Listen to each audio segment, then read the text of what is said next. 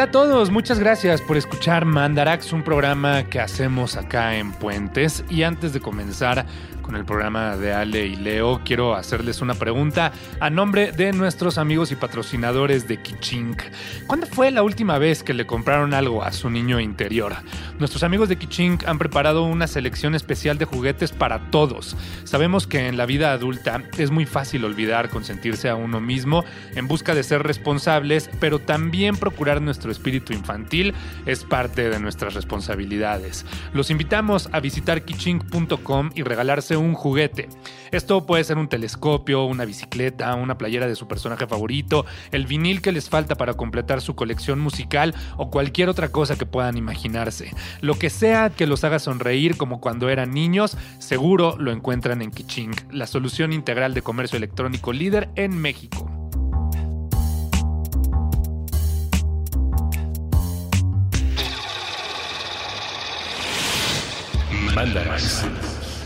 Explicaciones científicas para tu vida diaria. Con Leonora Milán y Alejandra Ortiz Medrano. Puentes.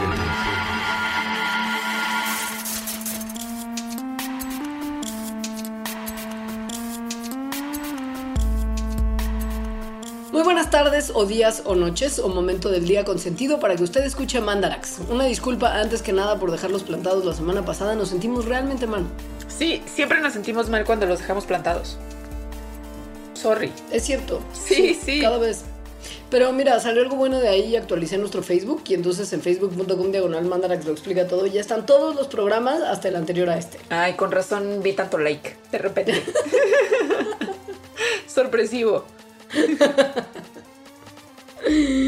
No solo eso hizo Leonora, sino que preparó prácticamente todo el programa de hoy, que está bien padre. Son un montón de dudas que yo llamo trascendentales porque no sé cómo había podido sobrevivir hasta el día de hoy sin tener las respuestas a ellas. Ajá. Ajá. ¿Sabes? Sí. Y entonces estoy muy feliz de poder compartirlo con ustedes. Porque yo soy una persona que suele de repente estar como en la regadera. Ajá. Ese es un momento de mucha Hay inspiración. veces que estás en la regadera. Que pasa poco, porque últimamente estoy muy en plan como cuidar el agua. Sí, muy bien. Llamémosle así. Por ejemplo, hoy cuide el agua. Creo que yo también. Eufemismo por no me baño porque soy un asco y no tengo perdón ni dignidad. Pero bueno, cuando no estoy cuidando el agua y sí me baño, entonces a veces pienso en cosas como de Dios mío, ¿por qué es esto? ¿O por qué nos gusta esto? ¿O por qué pasa esto otro? Y en la regadera es el peor momento para tener este tipo de dudas, porque no hay manera de, con- de contestarlas en ese momento, en ese lugar. Y cuando ya saliste, Se te olvidan. es, claro, es como si todo lo que estuvieras pensando se hubiera borrado en el momento en el que dejaste el agua. ¿Ya sabes? Ajá. Y nunca más Sí. vuelven a tu mente. Como ese momento justo antes de dormirte que tienes ideas geniales. Sí, Y a la mañana siguiente solo te acuerdas que tuviste ideas geniales, pero Sí. ni de ninguna de ellas. por supuesto, porque tu cerebro es tan HP que imagínense las siglas que significan. Tu cerebro es tan HP que se va a acordar de algo, que es que tuviste una idea increíble, pero nunca de la idea. O sea, no lo olvidó por completo. Recordó algo, pero no lo bueno. A mí, además de estas dudas trascendentales, yo en realidad muchas, o la mayoría, no me las había hecho nunca, pero ahora que está, o sea, que se propuso la duda y está la respuesta, dije, Dios mío, ¿cómo nunca me lo había preguntado? ¿Y cómo podría haber vivido sin esta respuesta? La primera que elegimos es muy obvia y es si dos personas, ya sabes, porque yo me acuerdo de ese momento en el que como de niña o de, sí, joven, Ajá. adolescente, no preadolescente en realidad, más tirando a niña. Te decía alguien que si quería ser su novia y le decías como la respuesta siempre de ni aunque fueras el último hombre de la tierra, Ajá. pero entonces sí hay gente que lo sigue diciendo hasta la edad adulta. Es, es muy Es como. todavía más sí, terrible. Es muy como de Beverly Hills 90210, ¿no? Claro. Claro que no, Donna. Y la pregunta del millón obviamente es, ¿existe la posibilidad acaso de que si dos personas, hombre y mujer, quedaran solos en la Tierra, repoblaran la Tierra como para, ¿sabes? Que la humanidad prevaleciera? Que también tiene como su, su, su escenario más o menos alternativo parecido, que es si un hombre y una mujer terminan en una isla desierta. ¿no? Si podrían poblar esa isla. Galápagos de Kurt Vonnegut es un bonito, Es un bonito ejemplo. ejemplo de Sí, este fenómeno. Sí. Este fenómeno que sí ocurre en la naturaleza, no que yo sepa ha ocurrido nunca con seres humanos, o bueno, sí, de hecho sí, eh, se llaman cuellos de botella y es un fenómeno genético, en realidad. Y se llama cuello de botella porque es como si fuera un cuello de botella tal cual, o sea, como un embudo, en donde tienes una parte ancha de la botella o del embudo, donde está toda la población, y en toda la población están además todos los genes de esa población, que pues, son un montón.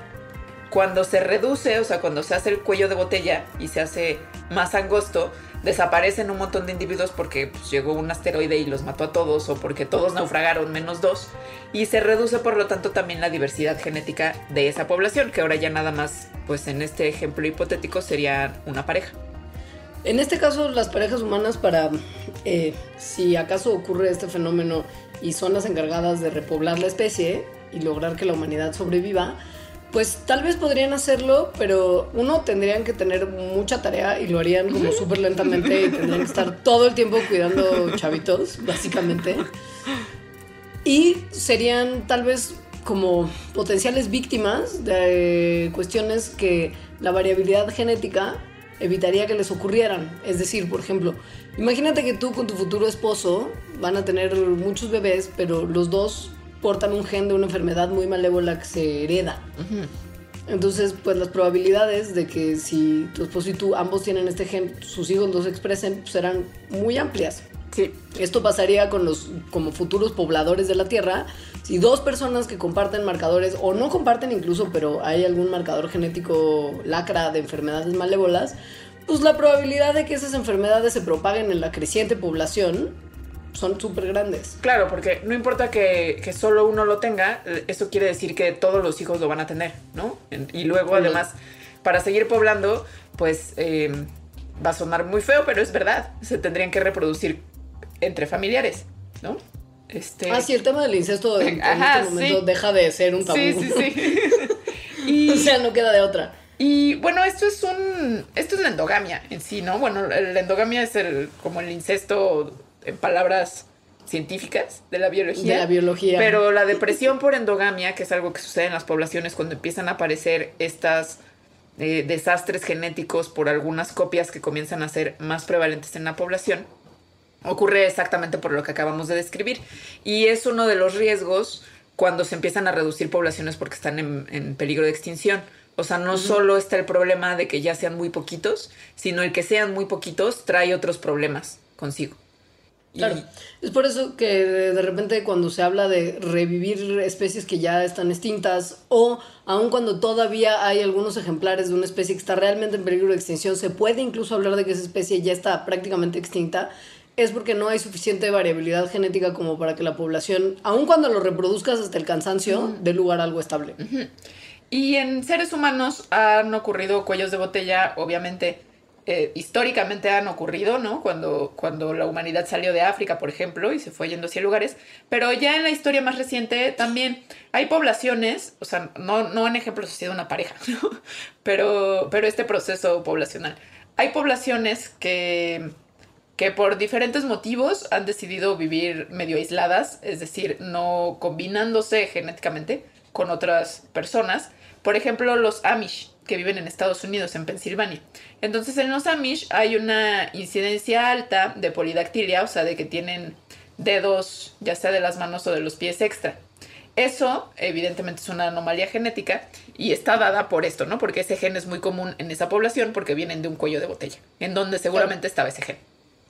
Las monarquías también fueron históricamente un súper buen ejemplo de cuellos de botella. La Sí. hemofilia era muy enfermedad de reyes, porque era una enfermedad que se pasaba porque había, pues en realidad, considerablemente poca población entre la que se podían cruzar, ya que solamente realeza con realeza, cachete con cachete, pechito con pechito y ombligo con ombligo.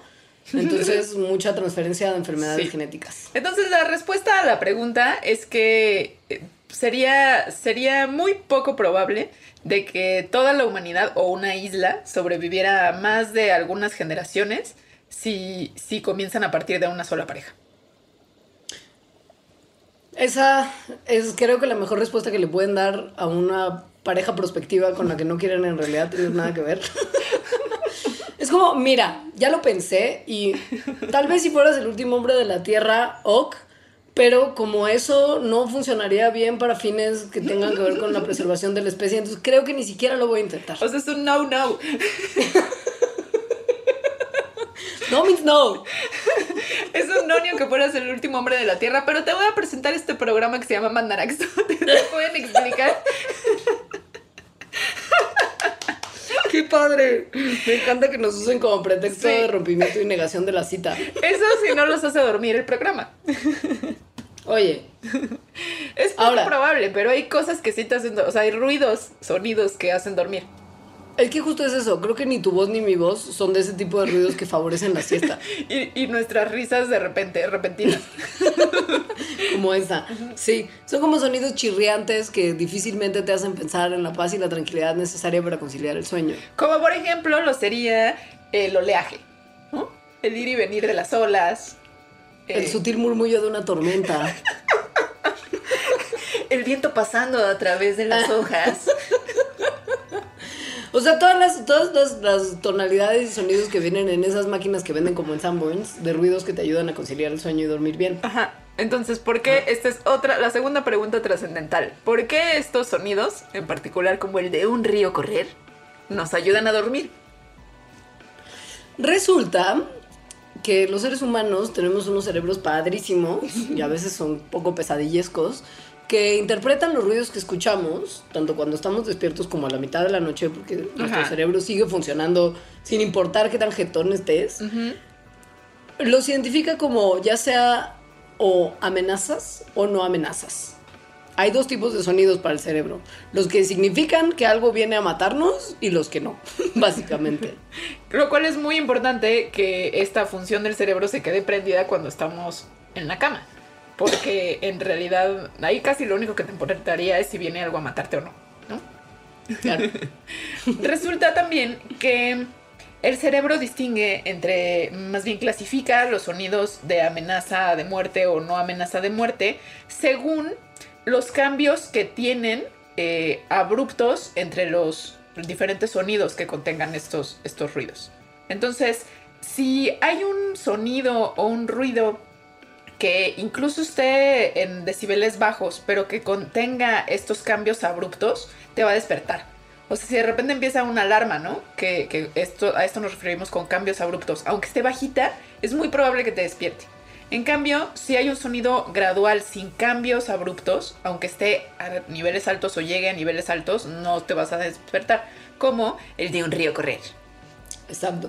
O sea, por ejemplo, si usted está hasta la mitad, está a la mitad de la noche y alguien prende la tele y empieza de 0 a 100 el comercial de Squinkles en el que hay una sirena que hace ruido No. mientras la gente corre en una oficina, entonces eso, sin lugar a dudas, despertará su cerebro con la idea de que hay algo horrendo que viene a matarlo. Está horrible Sin embargo, así.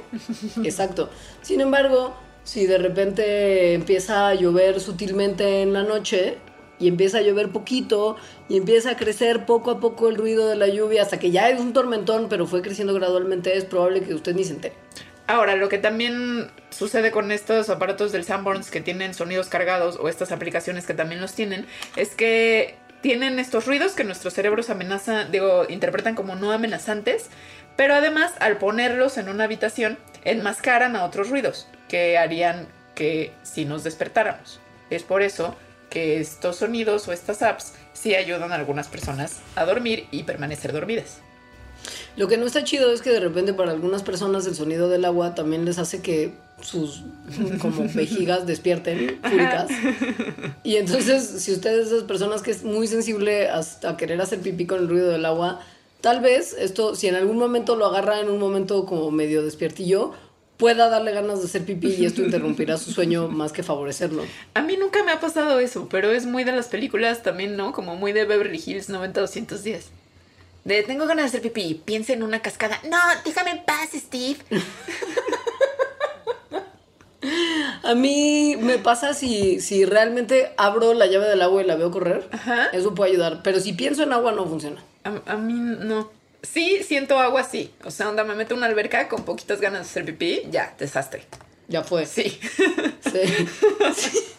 De ahí que la gente, ay, eso hubiera sido una buena duda trascendental, si el líquido morado con el que nos amenazaban en las albercas existe o no, porque según yo es una leyenda urbana para asustar a los niños para que no se hagan pipí en la alberca. Según yo ya lo o hablamos. Alejandra. Según yo ya lo hablamos. Es Y probable, Lo es resolvimos. probable. Lo resolvimos en el Mandanax de como mitos o cosas así. Ah, pues sí. Ajá, sí. Ok, ahora yo tengo esta cosa de que me dan ganas de hacer pipí cuando veo el agua, pero no cuando lo escucho, pero entiendo también que mi cerebro funciona de una forma a veces distinta que la del resto de la gente. ¿No? O O sea- sea, por ejemplo, a mí, a diferencia de muchas otras personas que me rodean y que sé y además envidio, que les encanta tener emociones fuertes, sobre todo que tienen que ver con sentir caídas libres, cosas que, que para mí significaría como querer morir, ¿no? Que les encantan las montañas rusas y lo disfrutan muchísimo y yo no. Sí, yo soy como tú, ah, pero no lo fui siempre. Hubo un momento de mi vida cuando era niña puberta adolescente que sí me gustaban mucho las montañas rusas. Hasta que te diste cuenta de que había algo por lo que vivir y entonces dejaste de disfrutar como la sensación de estar al borde de la muerte. Que ese como nucazo que siempre te dan, en realidad es horrible. Una que el estómago, güey, que el estómago no pertenece en la nariz y que entonces Sí, todo tiene que quedarse sí. más o menos donde está para que uno esté bien. que sentir que vas a morir no está chido. Pero al parecer No está chido. hay algunos cerebros que el sentir que vas a morir sí está chido. Eso explica Jackass, por ejemplo, y la necesidad de ganar cheques millonarios haciendo el ridículo en público. Híjoles, no sé. Creo que eso necesita un mandarax muy especial de, de los de Jackass. De estupidez. No, pero que le, genera eh, ingresos millona, billonarios a empresotas como Six Flags. Sí, sí. Esto hay algunas hipótesis sobre, sobre por qué hay personas así, ¿no? A las que les encantan estas emociones fuertes, estos adrenalinazos. Y tiene que ver con el estilo de vida moderno, en el cual no hay mucho adrenalinazo. Y nuestros cuerpos en realidad evolucionaron en ambientes donde, pues sí, de repente podía llegar un depredador atrás de ti.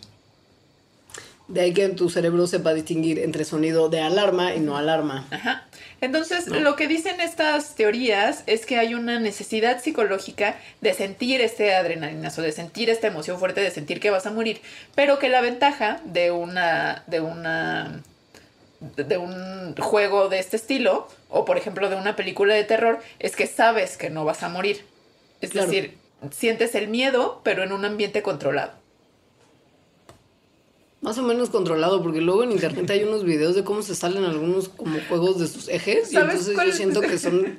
O sea, que, que no, que uno va a morir de verdad. Yo, en, en una de mis categorías favoritas de videos del YouTube, está. Recientemente se incorporó Slingshot. Que, que, es, que es esta cosa, que no es un juego mecánico en sí, sino que es como un columpio gigante, como si tuviera unas ligas gigantes. Entonces te jalan Ah, sí. y luego. O te avientan desde arriba. No sé, el chiste es que como que rebotas de una manera que se ve horrible. Pero les ponen una camarita enfrente a las personas.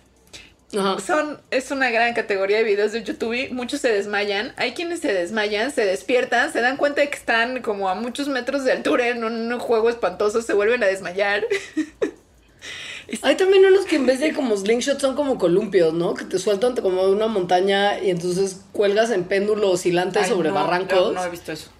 Pero también así, camarita enfrente y también mucho desmayado y mucho pánico. Según yo, no está padre nada que te haga desmayarte y darte cuenta de que estás después eh, como en medio del vacío y desmayarte de nuevo. en fin. Según yo, esas cosas solamente se deben de vivir en dibujos animados o en películas de acción. Sí. Sí. O sea, como el, ese tipo de emociones fuertes, tipo el coyote y el correcaminos, que básicamente los parques de diversiones se parecen cada vez más a los intentos fallidos del coyote por atrapar al correcaminos. Ay, tu ejemplo de película de acción que fuera el coyote y el correcaminos está. No, no, dije dibujos animados, no, dije dibujos animados y películas de acción. Bueno, también. dos así, categorías dibujos diferentes. animados que hacen sentir emociones fuertes, el coyote y el correcaminos. Es que todo tiene sentido, o sea, no lo estoy diciendo gratuito. Vamos a ir un corte y regresando al corte te voy a explicar por qué. Tiene todo el sentido lo que dije. ok. Ahora venimos.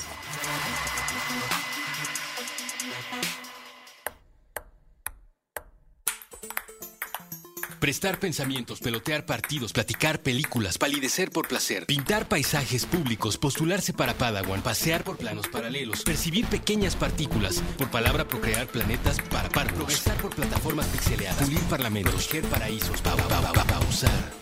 Puentes propone probar, preguntar, permitir, participar, persistir, pajarear, practicar, permanecer, palpitar, perseguir, parar prejuicios, permutar. Permea paz. Proyecta puentes.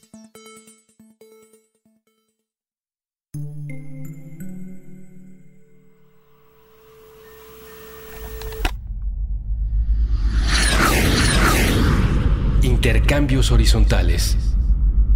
Puentes.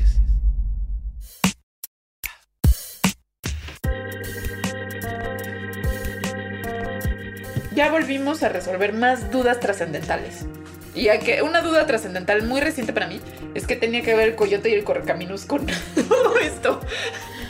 Pues que siempre son como escenarios en los que el coyote está a punto de morir y no muere porque es una caricatura, pero asumo que muchas de sus caídas se sienten a como se siente subirse a juegos de Six Flags. Para mí, Sí, sí. O sea, yo el parque de diversiones lo interpreto como ir a, protagonizar el coyote y el correcaminos Ok. sin correcaminos y sin recompensa.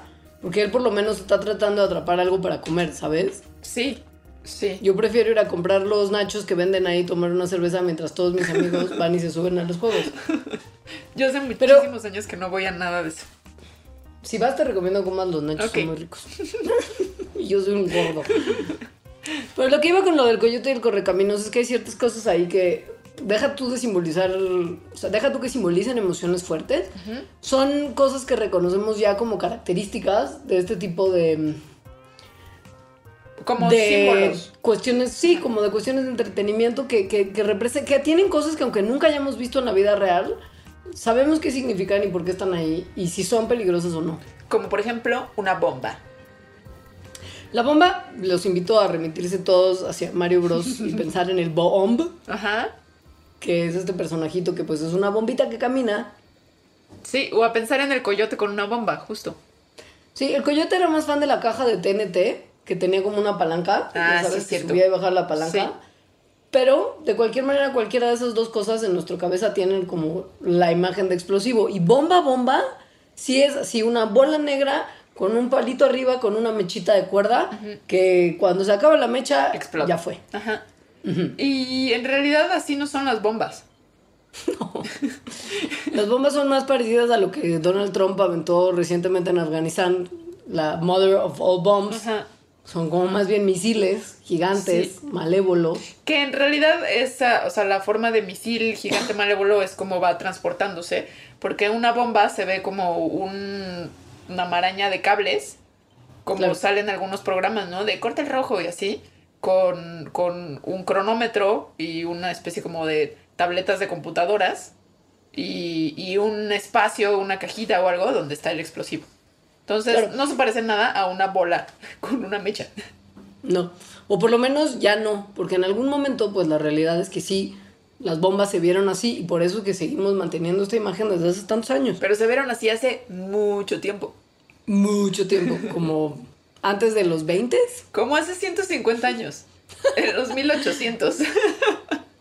Dije de los 20 como referencia porque se mantenía la idea de bomba en dibujos, en tiras cómicas que se publicaban en periódicos en la década de los 20 y de ahí prevaleció. O sea, aún cuando hace 150 años las bombas eran así y no lo fueron más.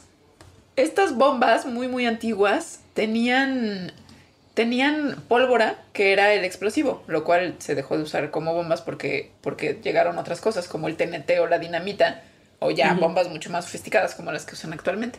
Entonces estas bombas de dinamita estaban hechas, estaban contenidas en esta bola que se parece como una bola de boliche hecha de, de metal que sellada. Entonces esta, el hecho de que fuera esférico, este contenedor, ayudaba a que tuviera como pocos ejes y que además se pudiera sellar de una manera fácil.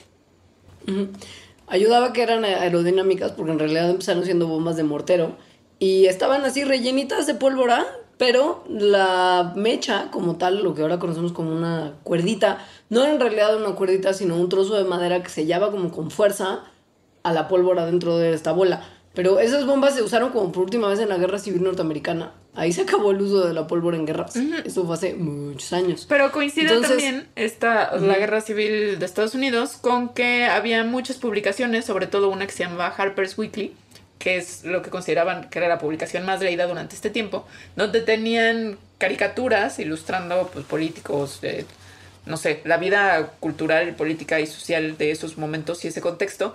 Y entonces ahí ponían bombas de este estilo. Ahí es cuando se empezó a dibujar y a ponerse como iconográficamente y, a empezar a hacer un símbolo. De ahí los justo dibujos animados, o sea, ya no tiras cómicas, sino caricaturas como tal en tele. O sea, muchos años después siguieron manteniendo esta imagen porque se siguió replicando en animación de ahí en adelante. Como que siempre fue tan estereotípica imagen de bomba que no importaba que ya no fueran así, la gente seguía reconociéndolas. Y al día de hoy, aun cuando así ya hace mucho tiempo no usan bombas de mortero como esas y ya no tienen nada que ver con las formas tan ingeniosas y creativas que hemos encontrado hoy para destruirnos entre nosotros. si en algún momento te encuentras una bola negra así con una mecha prendida, corres. Sí, o si alguien te pide dibujar, ¿no? Una bomba, Sí, es muy probable que la dibujes así. automáticamente, es la manera más fácil. Ahora que estamos hablando de armas, Sí. hay otra pregunta trascendental que, bueno, varias, de hecho, relacionadas con disparar un arma, en particular una pistola, en el espacio. Hay quien cree que como no hay oxígeno libre en el espacio, si uno dispara una pistola no se llevaría a cabo la reacción química necesaria para que el disparo ocurriera. Pero eso es mentira. Las pistolas sí pueden disparar.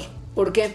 Porque las municiones modernas contienen su propio oxidante, que es una sustancia química que va a, hacer que explote la pólvora que tienen las balas y por lo mismo que la bala se dispare, haya oxígeno o no, esté uno en cualquier lugar del universo en el que esté.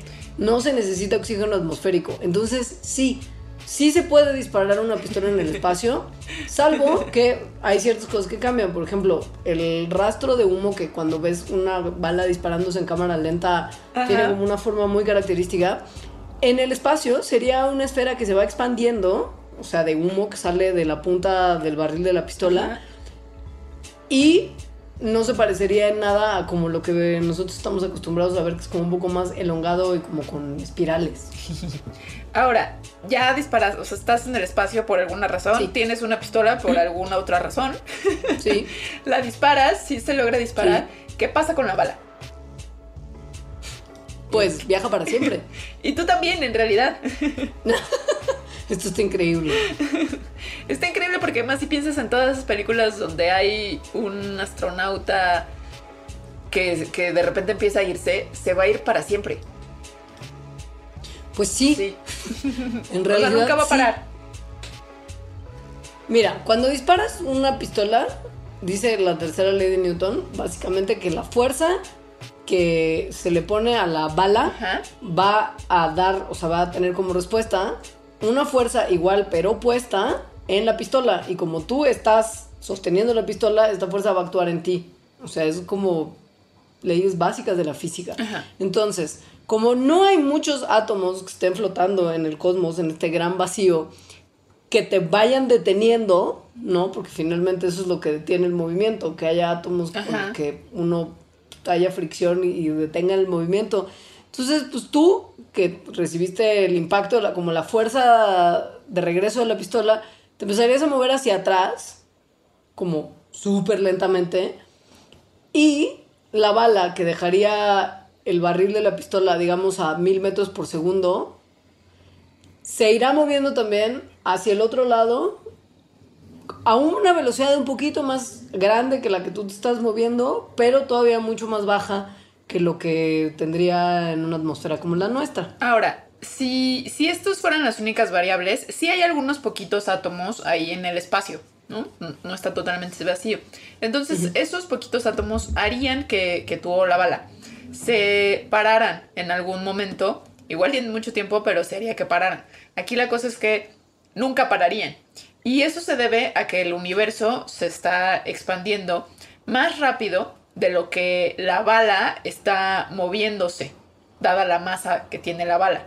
Entonces, eso significa que aunque haya unos poquitos átomos, en realidad el espacio se hace cada vez un punto a otro más lejano. Entonces, la bala no para nunca. Si el universo no se estuviera expandiendo, entonces los poquitos átomos que se encontraría la bala sí haría que eventualmente se parara, pero como después de, haber recorrido 10 millones de años luz, que es muchísimo. Ahora, Sí. mm, si estuvieras en el espacio. O sea, esto pasa si estés como en el espacio alejado de cualquier masa gigante, o sea, un planeta, por ejemplo. Si estás en algún planeta, ¿qué pasa si disparas una, una bala? Por ejemplo, si estás, no sé, caminando por Júpiter. Pues debido a que la fuerza gravitatoria de Júpiter en particular es tan enorme, es muy probable que absorbiera la bala, aun si no le estuvieras apuntando directamente al planeta. O sea, ¿Sabes? le disparas a tu enemigo Y Júpiter absorbe la bala. y fallas completamente, así. completamente. Sí, va, o sea, la bala tr- trazaría como una línea curva hacia adentro del planeta, no importa hacia dónde lo dispararas.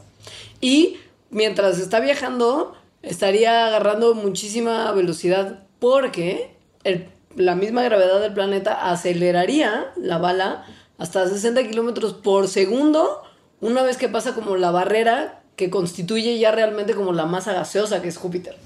Porque claro, Júpiter no es un planeta sólido rocoso como la Tierra, es un planeta gaseoso. Estaría loquísimo disparar una bala en Júpiter. Está loquísimo pensar que llegas a Júpiter, estás como flotando en algún lado porque no te puedes parar en Júpiter. Y aparece disparas alguien. una bala. Y aparece alguien a quien quieres matar, ¿no? Como, no, ya vienes a Júpiter. Sí, bajón. Ahora, si no estás en Júpiter y estás como parado, flotando, por decirlo de alguna manera, en la órbita, haciendo como órbita Orbitando. a un planeta. Ajá, sí. sí. como orbitando casual a un planeta que no tenga la fuerza gravitacional tan gigantesca que tiene Júpiter. Ajá. Las cosas son distintas. Ok. No por ello menos interesantes, pero son muy distintas.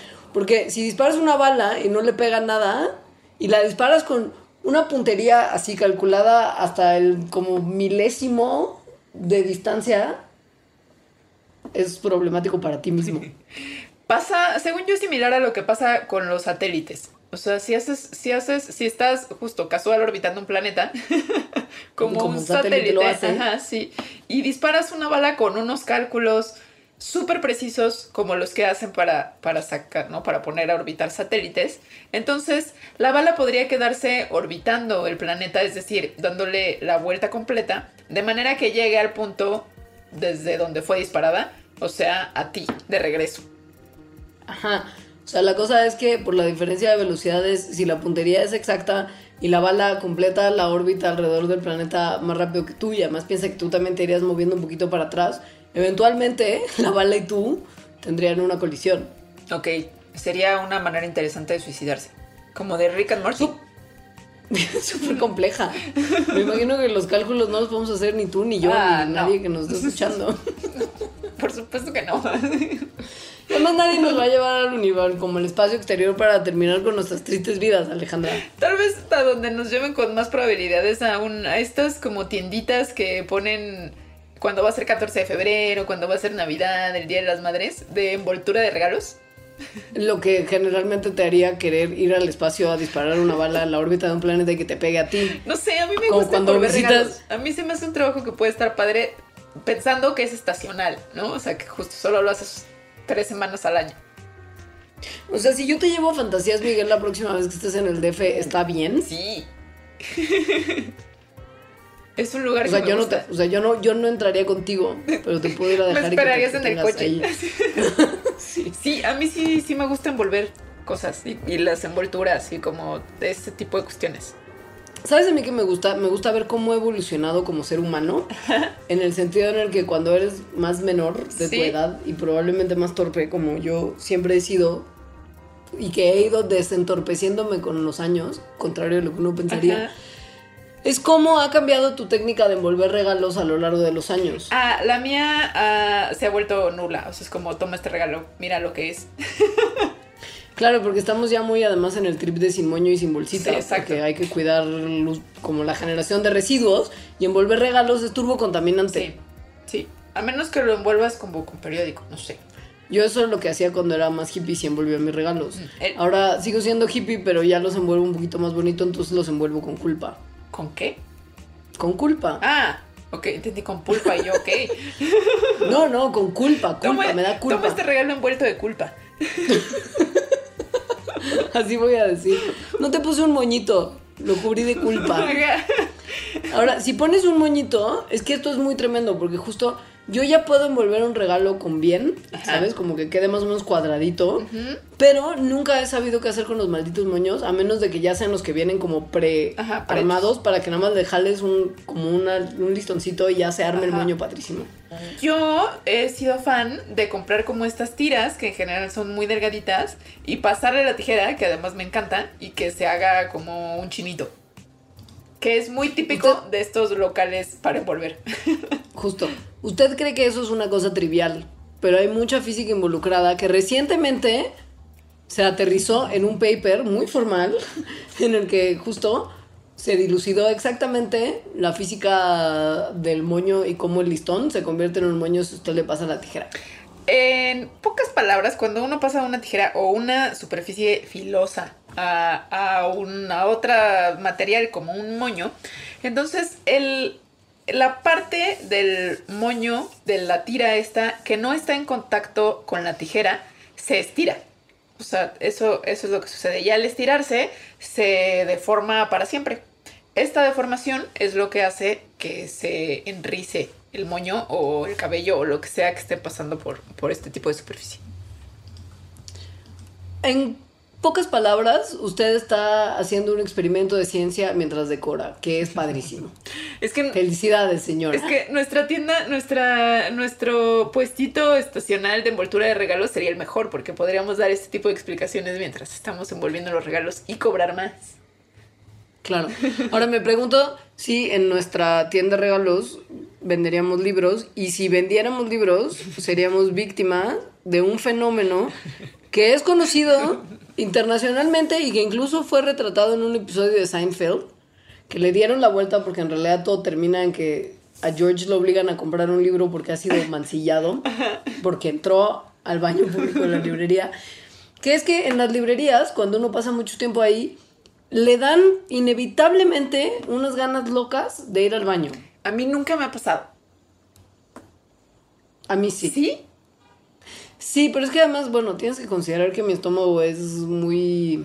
eh, como que le gusta salir a pasear, entonces no se cohíbe cuando vamos de turismo.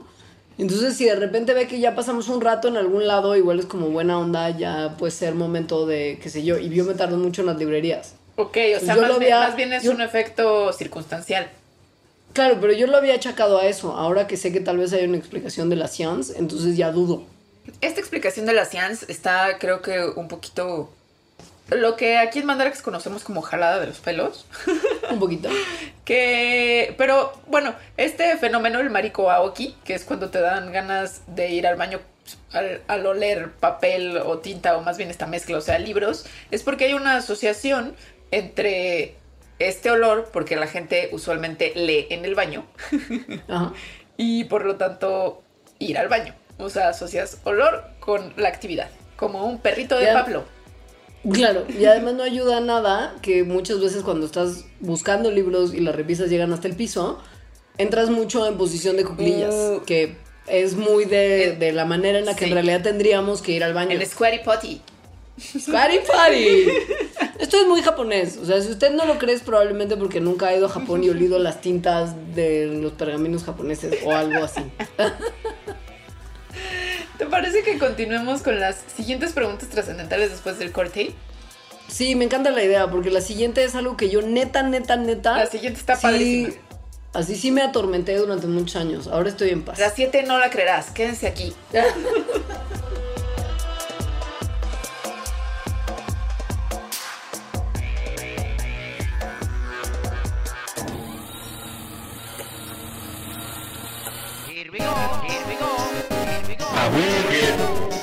No se vale trabar. Con Andrés Boludo Durán y Armando Razo. Nuevo episodio todos los martes a la 1 pm. Puentes.me.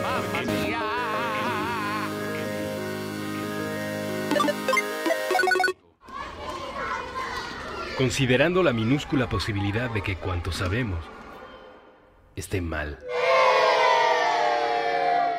Puentes. Aquí todos estamos locos. Con Rafael López. Nuevo episodio todos los viernes a las 8 a.m. Puentes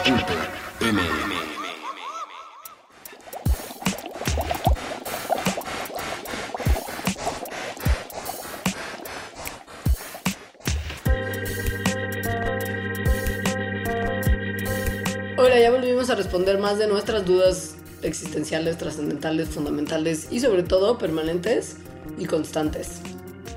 Algo que me gusta mucho de estas dudas es que son cosas que das por sentado. O sea, la respuesta a, a la que vamos a decir ahorita, que en realidad es por qué te mareas en un coche, sobre todo cuando lees, que, que yo solo me mareo si voy, si voy leyendo más comúnmente, porque tampoco es que me maree tanto. Pero la, la respuesta como que yo la daba muy por sentada, justo es como, pues porque vas en movimiento y no te mueves y ya. Claro. Lo cual es medio una tontería, porque vas en movimiento cuando vas caminando también. O sea, estás en movimiento muchos momentos de tu vida. Es padrísimo cómo el cerebro como que reacciona al, al evento de estar en un coche. Piensen en realidad que cuando están dentro de un auto y están sentados, ustedes están quietos en algo que se está moviendo, que eso es un poco la parte diferente de cuando vas caminando. Cuando vas caminando es muy evidente para tu cerebro que tú estás haciendo el movimiento. Cuando estás sentado en un coche y sobre todo cuando no estás viendo hacia afuera, pon tú cuando estás viendo hacia un libro que también está estático, tu cerebro no entiende muy bien qué está pasando porque registra movimiento, pero también registra que no te estás moviendo. Y eso, ¡pum! Así se le, se le va el avión y se patina o no. Eso hace que crashea. Ajá, Se da cuenta, tu, tu cerebro se da cuenta de que está moviéndose justo no por lo que está viendo, ¿no? Sino, sino por unos sensores de balance que existen en el oído interno. Por eso no importa, de hecho es peor si cierras los ojos o si te acuestas. La manera, una de las maneras más comunes y efectivas de quitarse este mareo en el coche o en un barco o en un avión o donde sea es voltear hacia afuera, porque entonces tu cerebro ya está registrando por otra señal que efectivamente sí estás en movimiento, como el oído interno le está diciendo.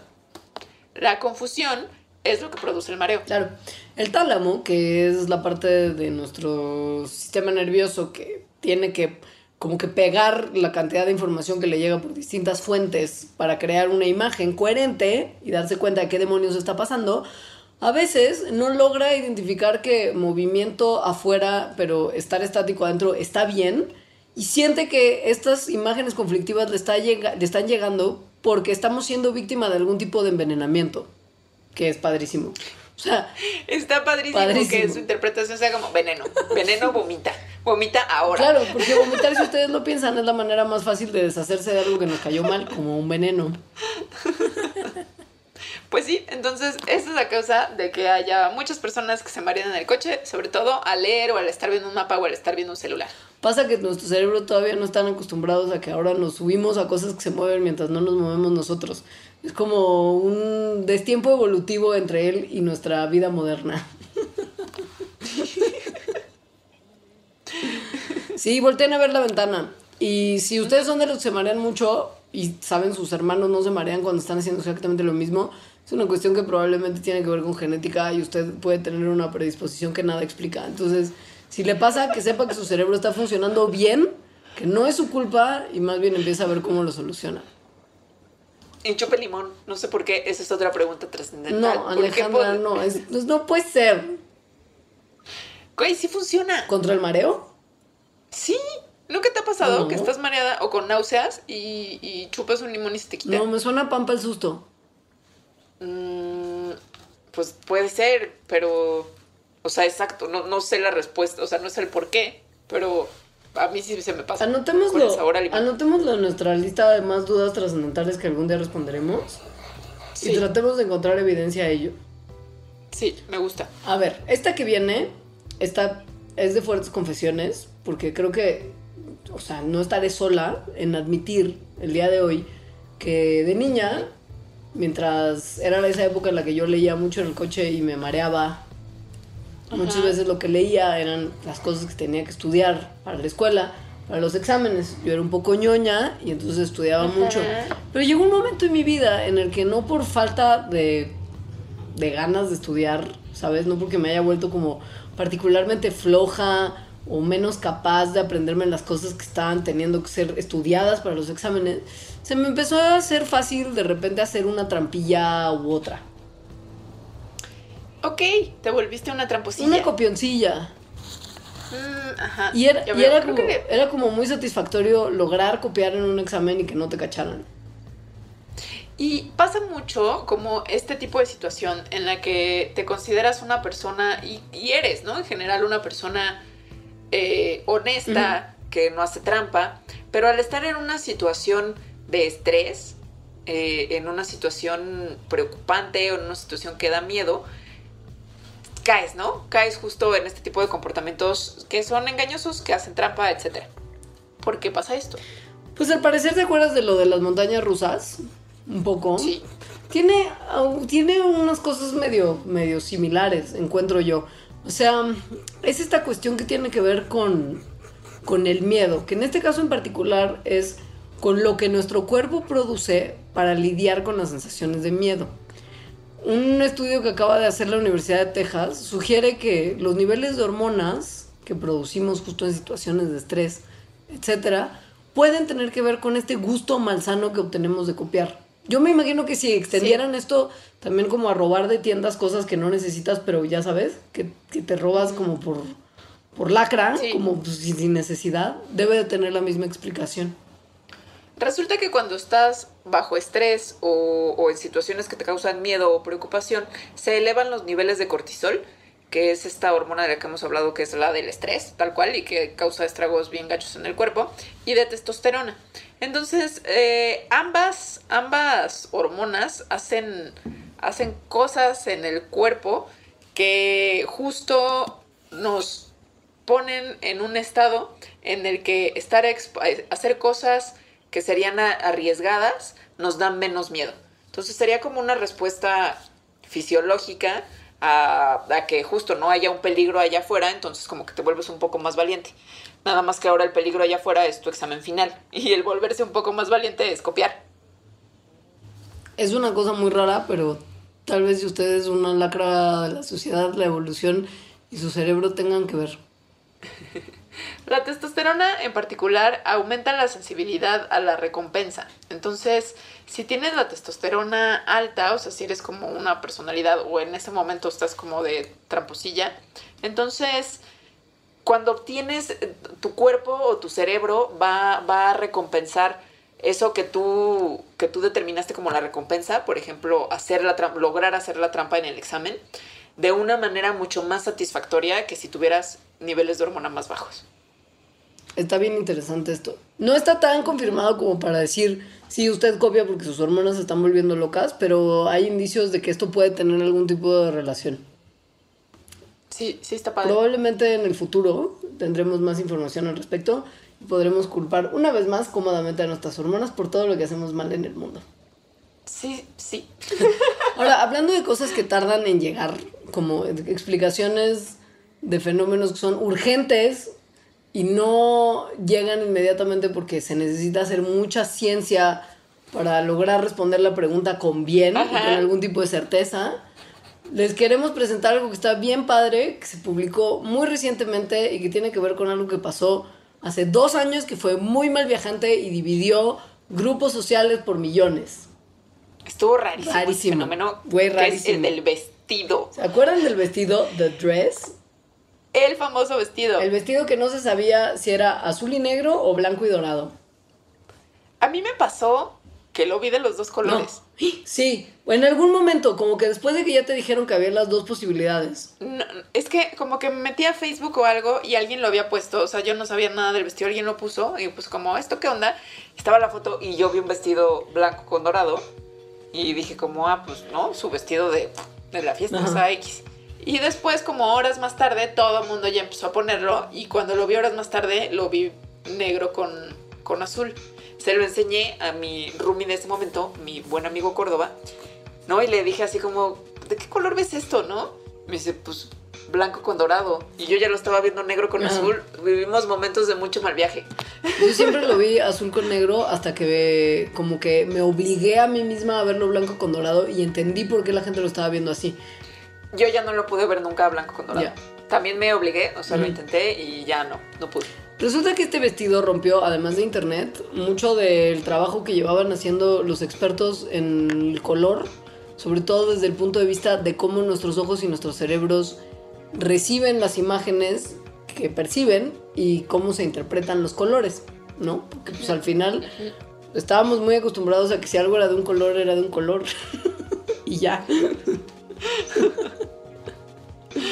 Pero no, en realidad nuestro cerebro, o sea, los ojos perciben, ¿no? Las ondas de luz que, que corresponden a ciertos colores, pero esos no son los colores que vemos, tal cual, eh, sabiendo que el ver es una cosa que más bien pasa, como todos los sentidos, adentro del cerebro. Claro.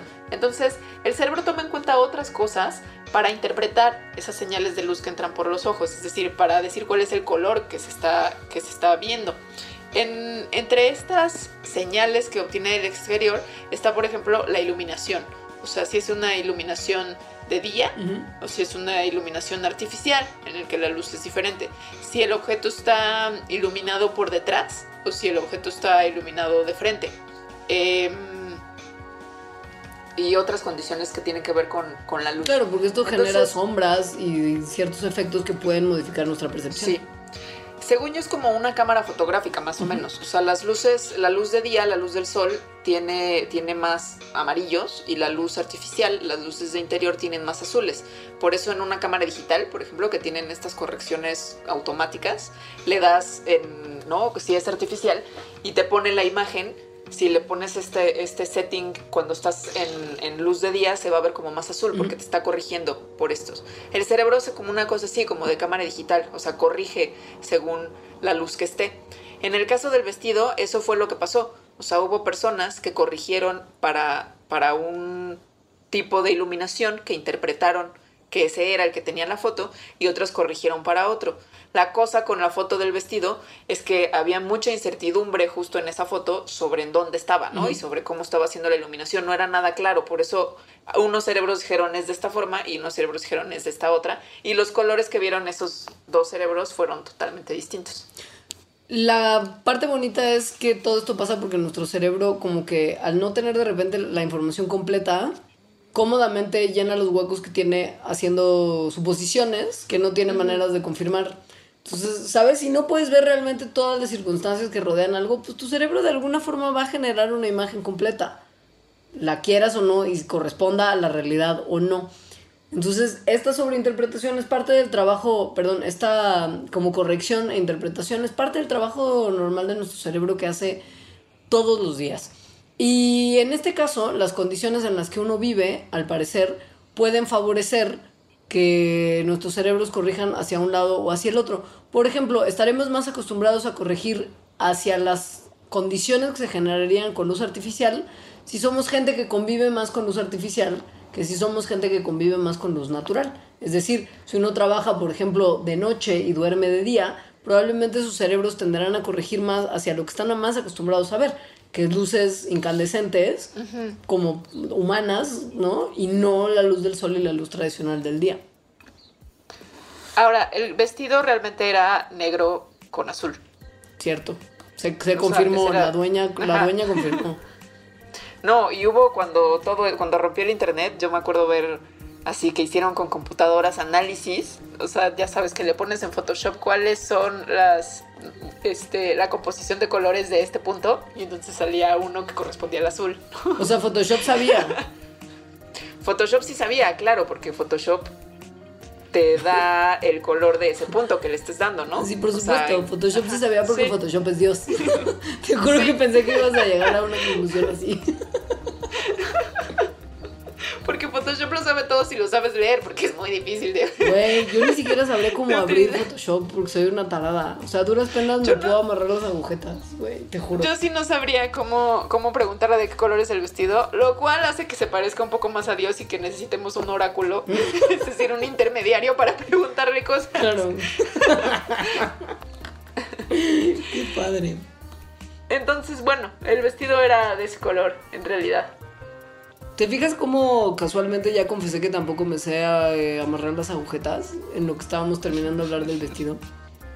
No, no, no, no caché que confesaste eso. Güey, yo soy de esas personas neta que caminan por la calle y tres de cada diez salidas mías como hacia el exterior, que implica, uso muchos tenis, la verdad sea dicha. Y así, tres de cada diez salidas implican yo agachándome en lugares súper incómodos y además como enseñando mucho raya de plomero de los jeans. Porque nunca hay como una barra lo suficientemente alta para que te amarres bien la agujeta. Y si te recargas en un coche, luego suenan las alarmas y eso. No, entonces me agacho y se me ven las nalgas y todo mal porque no me sé amarrar bien las agujetas. Se me sea, desamarran necesitas- todo el tiempo. Necesitas esas cositas que había cuando éramos niñas para que se queda como adentro Sí, la, el nudito y entonces no se desamarra. Sí, porque además si hago un nudo doble, luego no lo puedo desamarrar. Esto es un problema al parecer que ha llevado a personas a preguntarse cuál es la causa científica de que se desamarren las agujetas. Si yo hiciera ciencia y no nada más hablara de ciencia, haría experimentos como esos. Nadie me daría dinero, pero los haría. Yo no sé cómo le dan. Bueno, en fin. Justo. Nadie me no daría me parece que esté mal, no me parece que esté mal tampoco. Esta gente era además de la Universidad de California en Berkeley, o sea, eran estudiantes universitarios que seguramente tenían un laboratorio muy bien equipado Top notch. y decidieron usar sus recursos y su tiempo para averiguar por qué se desamarran las agujetas de los tenis. Y bueno, la respuesta tiene que ver con dos cosas. La primera es el impacto del zapato o del tenis en el piso durante la caminata. Entonces, este impacto que además es repetido hace que se empiece a aguadar el nudo. Y la segunda razón. Es que hay una especie de movimiento como de látigo de las puntas de las agujetas que están sueltas, ya sabes, o sea, siempre queda un extremo, los Sí, extremos las de las agujetas ajá, quedan sí. sueltas. Entonces, cuando te mueves, esto hace un movimiento como de latigueo, como, como, como Goofy cuando camina, ¿no? Ajá. Y entonces, esas, esos movimientos de latigueo que causan al final el movimiento de nuestras piernas, produce que las mismas agujetas empiecen a resbalar un poquito de la posición original en la que están. Entonces, si combinas el impacto del zapato que afloja el nudo con las agujetas que por el movimiento como ondulatorio están deslizándose poco a poco hacia afuera del nudo, pues eventualmente, en combinación y solamente en combinación, estas fuerzas provocarán que mis nudos de las agujetas se desamarren. Y bueno, en realidad estas personas sí eh, hallaron la manera de relacionar su estudio de las agujetas con algunas cosas que podríamos pensar son más importantes, dependiendo, dependiendo de cómo definiéramos importancia. Por ejemplo, eh, la investigación sobre el ADN, porque el ADN pues es una estructura que también está hecha nudos, sobre todo cuando ya está empacada en cromosomas. Entonces, si empiezas a entender cómo los nudos se hacen y se deshacen, así sean los nudos de una agujeta, puedes aplicarlo a otras cuestiones, como por ejemplo el ADN. Eso está buenísimo. Y justifica la beca de investigación. Ahora, también tendría yo una beca de investigación para algo que quiero proponerte como un mandarax posterior, que la gente nos dirá Ajá. si les parece buena idea o no, que tiene que ver con formas horribles de morir. Y sus explicaciones científicas. Porque, por ejemplo, al hacer esta búsqueda, una de las respuestas que conseguí fue de una de mis dudas existenciales, dos de mis dudas existenciales en realidad, que es, ¿qué pasa si te chupa un hoyo negro? ¿Y qué pasa si te caes en un volcán? Pero entonces luego me quedé pensando que eso podría dar lugar a un mandarax completo de formas interesantes y horrendas a la vez de dejar de existir. Sí es una forma interesante y horrenda a la vez de dejar de existir. Me gusta porque más es darks. Es un poquito darks. Entonces lo podemos dejar como para otro mandarax y no spoilerear de una vez, Sí, me parece bien. ¿no? Y, y si tienen dudas trascendentales, estaría bueno que nos las pusieran en los comentarios de la página ahí de Puentes o en las redes sociales de Mandarax, que son en Twitter arroba Mandarax y en Facebook es Mandarax lo explica todo. En nuestras redes personales, yo soy Leos. Y yo soy Alita-Emo. Ahí nos encuentran y también respondemos preguntas y comentarios y recibimos sugerencias. Si no quieren hablar con Mandarax, que entiendo que de repente es una red social un poco pedante porque está muy en la rebelión de las máquinas y a veces contesta lento y tarda un poco más. Igual nosotras somos más buena onda y podemos contestarles antes. Es anarquista con bomba. Con bomba de, de mechita, así, con chispita. Ajá, sí, con bomba de mortero. Pues muchas gracias por escuchar. Los queremos un montón y queremos que nos manden mensajes usando nuestras palabras clave de la semana. A ver. Em, la mía es. Um, No sé cuál es la tuya. la mía va a ser. Ay, tenía una buenísima al principio y ya se me olvidó, güey. Porque era así al principio del programa. Pero creo Yo que ya, yo ya creo que me voy a quedar con bomba redonda. No, yo ya sé cuál es la mía, pero es que es. Tienen que poner atención. Porque es el marico a. El efecto de la caca en, el- en la- en la librería. Exacto, sí. Marico a Oki. La mía, bomba redonda. Bomba redonda, marica Oki, que además si lo piensas, podrían tener que ver. Sí, claro. Yo tengo 15 años, a veces 10, a veces 5, como en este mandalax demostré hasta el cansancio. Les pido una disculpa de antemano. Mamá, me educaste muy bien. No dejes que este mandalax te engañe. Muchas gracias. Los queremos. Bye. Adiós.